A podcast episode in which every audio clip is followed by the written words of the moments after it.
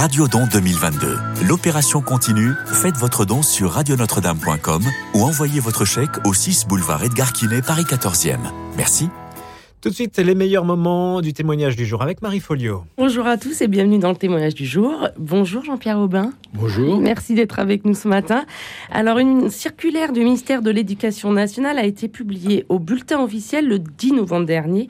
Elle détaille un nouveau plan relatif à la laïcité dans les écoles et les établissements scolaires. Alors, ce plan vise à répondre à l'augmentation des atteintes à la laïcité au sein de l'école.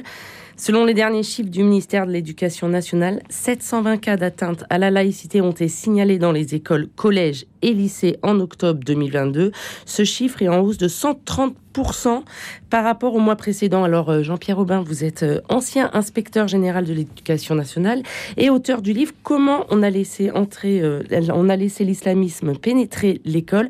Alors ces chiffres qui sont vraiment en hausse, c'est 130%, c'est même et quoi, c'est une analyse énorme. Euh, qu'est-ce que vous en pensez? Alors tout d'abord, il faut relativiser ces chiffres euh, et, savoir ce qu'ils représentent. Ils représentent le nombre de signalements qui remontent des académies au ministère mmh. et, pas le nombre des atteintes à la laïcité et autres valeurs de la République. Vous voulez dire qu'il n'y a pas de, spécialement de violence physique derrière? Non, non, c'est pas ça. C'est qu'il y a un rapport très lointain entre le nombre d'atteintes à la laïcité qui euh, existe dans les établissements scolaires et ce qui remonte au ministère. C'est la partie émergée de l'iceberg. Donc ça pourrait être pire. Mais c'est bien pire. C'est infiniment pire, bien sûr. Je vais prendre un exemple. Euh, la, plus, la plus grave atteinte à la laïcité, c'est le professeur qui ne fait pas son cours de peur euh, de certains élèves. Hmm. Il y en a un sur deux aujourd'hui, d'après une enquête de l'IFOP. Un sur deux qui dit s'être déjà autocensuré préventivement. Euh, parmi ces 1 sur 2, il y en a un sur deux encore, c'est un sur quatre au total, qui le fait régulièrement, c'est-à-dire plusieurs fois par an. Bon, par, ils, sont 700 000, ils sont 700 000 les profs. Euh, vous avez qu'à faire le calcul. Hein, même si on prend que le quart des 700 000 du nombre euh, d'atteintes à la laïcité uniquement sur ce sujet-là. Hein. et par définition, aucun ne se signale au rectorat. Quand on s'auto-censure, on n'est pas très fier et on ne va pas le proclamer sur les toits, encore moins le dire à sa hiérarchie. Donc il y a vraiment un euh, exemple, une loi du silence. Un exemple. Prendre un deuxième exemple. Euh, parmi les causes euh, des incidents, toujours d'après l'enquête de l'IFOP auprès des profs et l'autre auprès des lycéens, la, principale revendication, enfin cause d'incident, c'est l'alimentation, c'est les revendications alimentaires. Hum. Bien. Regardez les statistiques du ministère, aucune n'apparaît. Aucune n'apparaît dans les causes. Euh, et donc, euh, on est là en face d'un chiffre dont l'inspection générale de l'éducation nationale, dans son rapport sur euh, ces fameuses équipes académiques, valeurs de la République, disait en 2019 que ces chiffres ne veulent rien dire et ne, ne pouvaient en aucun cas apparaître comme des statistiques. Voilà. Donc, ça augmente, sans qu'on sache vraiment ce que ça veut dire. Hein en plus, bon, si vous voulez euh, regarder en détail ces chiffres, euh, la ventilation entre collège, lycée et, école, bon, c'est une variation qui est d'une année sur l'autre euh, très surprenante. On comprend pas, on, a du mal à comprendre ces variations. il n'y a pas une analyse précise sur ces chiffres. Alors, cette augmentation peut vouloir dire que c'est en augmentation. Elle peut aussi vouloir dire, en totalité ou en partie, que les acteurs euh, de terrain, c'est-à-dire les professeurs et les chefs d'établissement, euh, sensibilisés par la campagne médiatique sur les tenues vestimentaires, euh, sont, sont, enclins à davantage signaler, à davantage dire ce qui se passe, ou être sensible à ce qui se passe dans ce, dans ce domaine des tenues vestimentaires. Voilà. Donc il faut prendre ces chiffres avec beaucoup de précautions. Avec des pincettes, parce qu'ils veulent pas dire grand-chose en gros. Et alors, est-ce qu'on peut revenir sur la base? C'est quoi finalement euh, des atteintes à la laïcité? Parce que laïcité, on en parlait tout à l'heure un petit peu en dehors du studio, c'est quand même très vague pour la majorité des Français. Alors en fait, ces atteintes ne concernent pas que la laïcité, peuvent concerner euh, d'autres valeurs de la République, les libertés, l'égalité. Je prendrai un seul exemple. Euh, dans le, rapport de l'inspection générale de 2019 que j'évoquais, il y a un exemple qui est cité d'une professeure qui s'autocensure d'économie et gestion en lycée professionnel, et elle s'autocensure sur un sujet qui est euh, l'égalité des hommes et des femmes dans l'entreprise. Pourquoi? Parce que, dit-elle, ses élèves garçons sont contre. Ah, ils veulent pas en entendre parler. Voilà. Donc c'est pas qu'en histoire géo que les professeurs, parce qu'on pourrait que penser que, c'est surtout en histoire. Et puis, si on prend un exemple plus tragique, l'assassinat de Samuel Paty, il n'a pas été assassiné parce qu'il enseignait la laïcité, mais parce qu'il enseignait la liberté. Mm. Mm. Hein? Donc, en fait, ces atteintes aux valeurs de la République sont très nombreuses et très variées. Ouais. Et alors vous, qu'est-ce qui, justement, dans ces atteintes à la laïcité, vous inquiète le plus?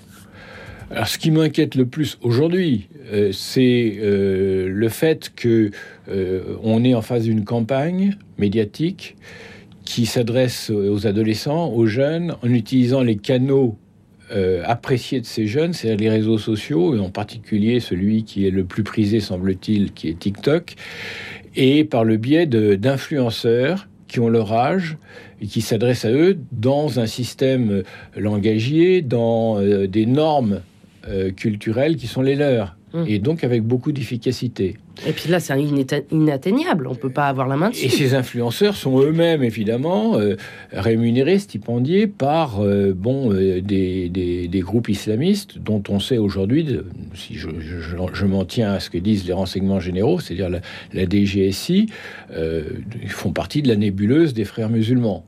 hein. Donc on a des groupes politiques, politico-religieux organisés derrière cette campagne.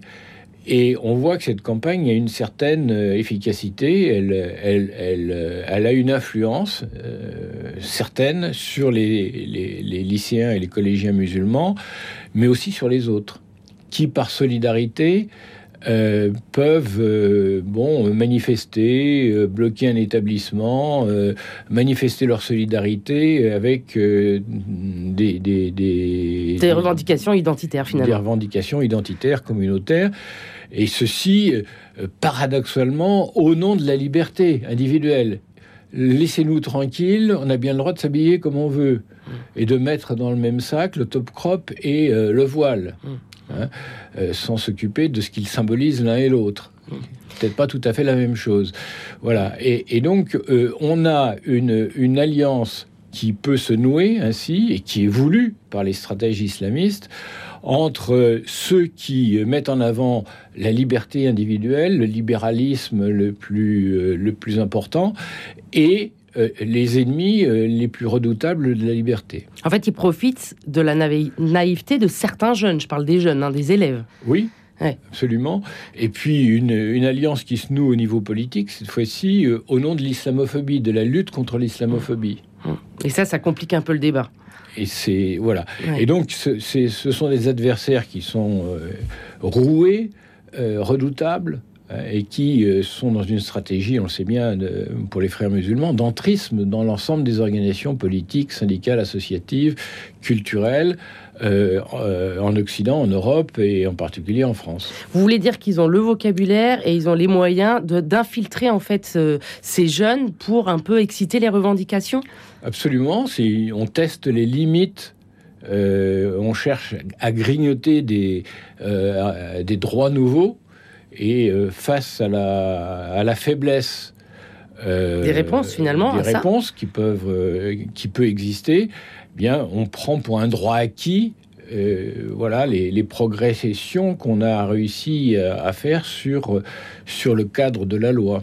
Et alors, ce que vous dites sur ces infiltrations et sur la solidarité des jeunes qui bloquent des, des lycées, est-ce qu'on n'a pas eu, ça n'a pas été représentatif au, lycée euh, Joliot-Curie à Nanterre, où il y a eu beaucoup d'échauffourées, où il y a eu, il y a, eu beaucoup de problèmes encore euh, récemment pour des tenues vestimentaires islamiques, justement. Oui, oui, euh, mais c'est pas le seul établissement où on a eu ce, phénomène. À Montauban, on a beaucoup, parlé aussi de l'affaire de Montauban, puisqu'une professeure a été euh, menacée et est protégée par la police actuellement. On a eu le même phénomène de, de solidarité d'une partie des élèves avec une vingtaine de jeunes femmes, jeunes filles voilées. Est-ce qu'il n'y a pas quand même encore une espèce de, gêne de parler de ça, même dans les médias? Est-ce que il y a quand même, est-ce que c'est quelque chose dont on euh, se rend compte de l'ampleur? Ben, euh, Là-dessus, les médias, c'est comme la société française et la classe politique qui sont divisés. C'est-à-dire qu'on a une partie euh, des journalistes qui sont dans le déni, en tout cas la myopie sinon la cécité par rapport à ce phénomène-là. Et puis, euh, on a une partie, au contraire, euh, de, la classe médiatique qui a bien pris conscience d'une offensive exogène, c'est-à-dire qu'il s'agit d'un mouvement qui vient principalement d'abord de l'étranger, qui est né dans un contexte qui est celui du Moyen-Orient, l'Égypte en l'occurrence pour les frères musulmans, l'Égypte du, début du XXe siècle, et qui euh, a euh, modifié ses stratégies euh, avec la venue en masse de migrants musulmans dans les pays occidentaux et, la, création de diasporas musulmanes importantes dans les pays occidentaux. L'idée de s'appuyer sur ces diasporas est née bon, beaucoup plus récemment que, l'année 1920 ou 1928 où les frères musulmans étaient créés au Caire. Hum, hum, hum, donc il y a vraiment un désir de noyauter l'école, quelque part. L'école et la société en général, pas seulement l'école. on commence par l'école, en fait, pour euh, par l'éducation. Si on commence par l'école, mais euh, l'éducation est un élément important de la stratégie islamiste. Oui, c'est ça. leur littérature le montre. Hein. Et euh, l'école française, parce qu'elle est laïque, euh, et parce que c'est la France, la, euh, la, patrie de la Révolution française et la fille aînée de l'Église par ailleurs, euh, est une cible privilégiée. Alors vous parliez, j'ai lu un article de vous, vous disiez que dans, par exemple dans des cours d'histoire, on ne pouvait plus parler des cathédrales par exemple. Qu'il y avait des, professeurs qui, qui n'osaient pas parler de la construction des cathédrales. C'est une... C'est un des, points d'ancrage aussi de faire ah, peur sur l'histoire de France? Si vous voulez, là, euh, sur les, points précis des programmes d'histoire où les professeurs peuvent être contestés, moi, j'ai pas de, euh, j'ai pas le panorama de, l'ensemble, mais, mm. mais tout peut être prétexte à une contestation. Euh, on a vu aussi des contestations sur l'idée que l'écriture avait été inventée avant l'islam. Euh, euh, des choses comme ça, sur, euh, sur la préhistoire. tout peut être sujet à contestation à partir du moment où on met en avant le texte sacré, le Coran, qui ne dit pas ça ou qui dit le contraire. Au nom du Coran, on peut contester bon, extrême, un, grand nombre de points de l'histoire. Euh, on peut contester également le programme de, sciences de la vie et de la Terre. Euh, on, peut, on peut contester, euh, bien sûr, l'éducation morale et civique, l'éducation sexuelle, mais aussi la musique. La musique aussi. La musique, puisque le Coran, d'après les islamistes, ou certains d'entre eux, interdit la musique et le chant. on peut contester le dessin, parce qu'on représente des, créatures. voilà. Euh, voilà, tout, tout, là on a tout est prétexte à... Là on a des statistiques, si vous voulez, très très convergentes entre euh, donc les études qui demandent aux professeurs euh, les, les, les, les, cours où ils sont ils ont observé des contestations et puis les interrogations des lycéens c'est mmh. très convergent mmh. et, et, on voit que on peut avoir euh, aujourd'hui, euh, plus de la moitié des lycéens qui ont déjà observé une contestation de l'enseignement. Ce qui est énorme tout de même. Et, donc, euh, qui, sont, qui sont plus des deux tiers en zone d'éducation prioritaire. Hmm. Donc, c'est assez énorme. Et les sujets sur lesquels on peut observer ces contestations sont, sont très variés. On n'a pas fait la liste exhaustive. Mais euh, une association comme euh, l'association, enfin les associations de spécialistes, par exemple les professeurs d'histoire-géographie, euh, ils se, réunissent sur ces questions et ils sont très au fait des, points précis du programme où ils rencontrent fréquemment des contestations. Alors en 2004, vous aviez déjà rendu un rapport qui soulignait le phénomène du séparatisme religieux à l'école. Qu'est-ce qui, à cette époque, déjà vous avait frappé? Ben, si vous voulez, euh, en 2004, on est allé dans un petit nombre d'établissements, une soixantaine. Euh, et euh, c'était les établissements dans lesquels on, pouvait rencontrer des contestations de nature politico-religieuse. Aujourd'hui, ces contestations sont étendues sur l'ensemble du territoire, du premier degré à la terminale et aux classes prépa. Mais ce qui me frappe, c'est que la typologie des atteintes est la même qu'en 2004. Et euh, ce qui me, qui relisent ce rapport aujourd'hui me disent que ben, on, se croirait euh, euh, sont, interloqués par le fait que ce, ce rapport date de 2004, c'est-à-dire bah plus de 20 ans. Bah oui. Parce que c'est la même typologie, si vous voulez. Et c'est pas c'est pas un hasard. Cette typologie reprend la liste des, des griefs qui sont portés par les islamistes de longue date à l'école française. Hum. Si vous prenez une littérature, euh, bon, euh, qui est euh, celle de, Daesh, par exemple, que, j'ai cité à de multiples reprises, on y lit les onze péchés de l'école française. Et cette typologie des onze péchés reprend à peu près celle qu'on avait élaborée, enfin en gros, celle qu'on avait élaborée en 2004. Sans rien de neuf sous le soleil, quoi, en fait. Sans savoir que, oui, en fait, ces, points sur lesquels on, a, avait euh, observé des transgressions importantes de la part de certains élèves étaient en fait ceux que euh, un certain nombre de théologiens euh, ou de politiques qui utilisent la théologie plutôt, salafistes ou frères musulmans, reprochaient à l'époque, c'était dans des cassettes euh, ou dans des, opuscules qui étaient diffusés, souvent imprimés au Moyen-Orient et diffusés en français euh, dans les écoles, euh, qui reprochaient à, la France, à l'école française. Et ce rapport, il a été enterré à l'époque? Parce que Il a été enterré, oui, oui. Et donc, vous attendez sachant que ça avait été enterré, peut-être par l'acheter ou, ou, autre, vous saviez, alors vous doutiez qu'on allait aller vers ces chiffres aujourd'hui? Ben, je j'en étais absolument pas sûr. Je suis pas devin, hein, mais vous en euh, étiez inquiet tout de même. Inquiet, oui, j'avais alerté. Le rapport a fuité très rapidement quand même. Il a été publié hum. euh, discrètement sur le site du ministère de l'Éducation nationale, mais euh, chacun pouvait se le, procurer. Et il a été exhumé très précisément euh, juste après les attentats de Charlie Hebdo par euh, la presse et euh, par le Premier ministre Manuel Valls à l'époque. Alors aujourd'hui, on est deux ans après la mort de Samuel Paty.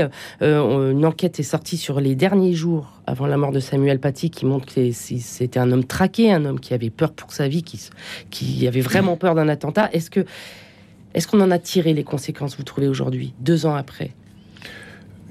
À travers la circulaire du ministère, je lis qu'il y a une crainte euh, visible du ministre en particulier que ça se reproduise. Oui, donc deux ans après, on n'est toujours pas en sécurité. Non, non seulement on n'est pas en sécurité, mais euh, les enseignants euh, craignent beaucoup. il, est, il, est, il est clair que, par exemple, l'autocensure des enseignants, d'après les enquêtes, toujours de l'IFOP, a fait un bond de 13 points entre avant la mort de Paty et après son assassinat. Ah oui. Donc ils se sentent vraiment pas protégés. Voilà. Et si vous vous souvenez des reportages qui ont été faits euh, à la suite de ces assassinats euh, auprès d'enseignants, de chefs d'établissement, dans des classes, etc., je n'ai vu moi aucun enseignant qui acceptait de, témoigner à visage découvert. les visages étaient toujours floutés. donc ça veut tout dire. Voilà. Hmm. Les enseignants ont peur, oui. Et vous, vous êtes inquiet pour l'avenir de l'école? Moi, je suis, je suis surtout inquiet pour l'avenir de la France.